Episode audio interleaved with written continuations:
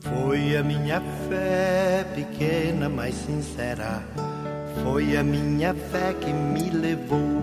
Louvado seja nosso Senhor Jesus Cristo, para sempre seja louvado.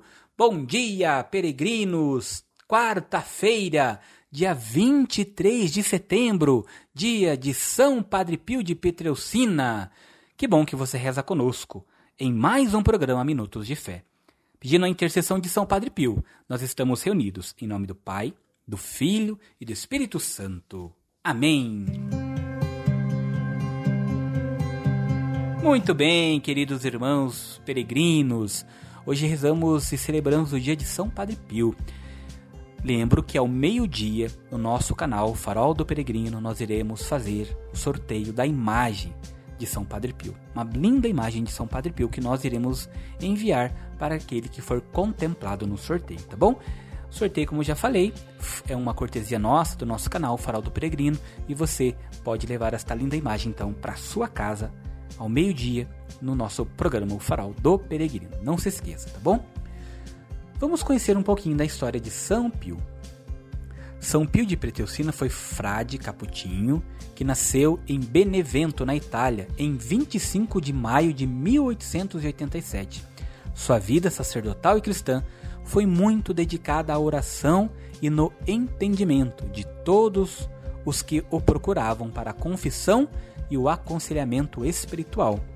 Muito atraía pela sua simplicidade e humildade contendo estigmas em seu corpo, sofreu com eles durante 50 anos. Ele compreendeu o que é permanecer no amor de Cristo. Morreu hoje, no dia 23 de setembro, só que de 1968.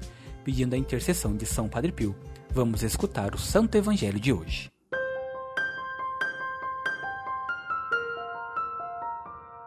Queridos irmãos, peguem sua Bíblia vamos escutar o Evangelho de São Lucas. Lucas, capítulo 9, versículos de 1 a 6. Versículos de 1 a 6, capítulo 9. Abra aí e acompanhe comigo. O Senhor esteja convosco, Ele está no meio de nós. Proclamação do Evangelho de Jesus Cristo segundo Lucas. Glória a vós, Senhor. Naquele tempo, Jesus convocou os doze, deu-lhes poder e autoridade sobre todos os demônios e para curar as doenças. E os enviou a proclamar o reino de Deus e a curar os enfermos. E disse-lhes: Não leveis nada para o caminho, nem cajado, nem sacola, nem pão, nem dinheiro, nem mesmo duas túnicas. Em qualquer casa onde entrares, ficai aí.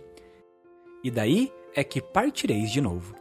Todos aqueles que não vos acolherem, ao sairdes daquela cidade, sacudi a poeira de vossos pés como protesto contra eles.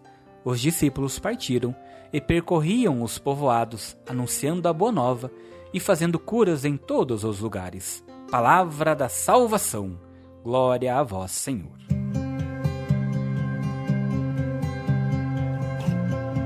Peregrinos, hoje no dia em que nós celebramos o dia de São Padre Pio, prestem atenção nesta reflexão. Enviados para anunciar o evangelho da salvação, os apóstolos não devem por sua confiança nos meios humanos, assim como nós. Nós também não precisamos e nem devemos confiar mas nos projetos humanos. Precisamos confiar e acreditar no projeto de Deus em nossa vida.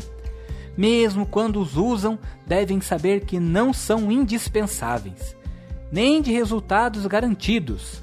Indispensáveis são o poder e a autoridade que Cristo lhes confere não devem confiar em si nem em sua eloquência. Não são propagandistas. Devem mostrar em sua vida o que ensinam. A proposta do reino deve ser viva e contagiante. Nós também somos chamados e enviados a sermos anunciadores da boa nova do Cristo. Propagar este Cristo é levar a todos uma palavra de fé, uma palavra de esperança, uma palavra de conforto. Assim como fizeram os apóstolos, assim como fez durante toda a sua vida Padre Pio, levando a boa nova do Cristo ressuscitado a todos que estavam à sua volta. Que o Senhor nos ajude a também sermos anunciadores e propagadores deste Evangelho, deste Reino de Deus. Queridos irmãos, antes da nossa benção final, quero convidá-los a se prepararem.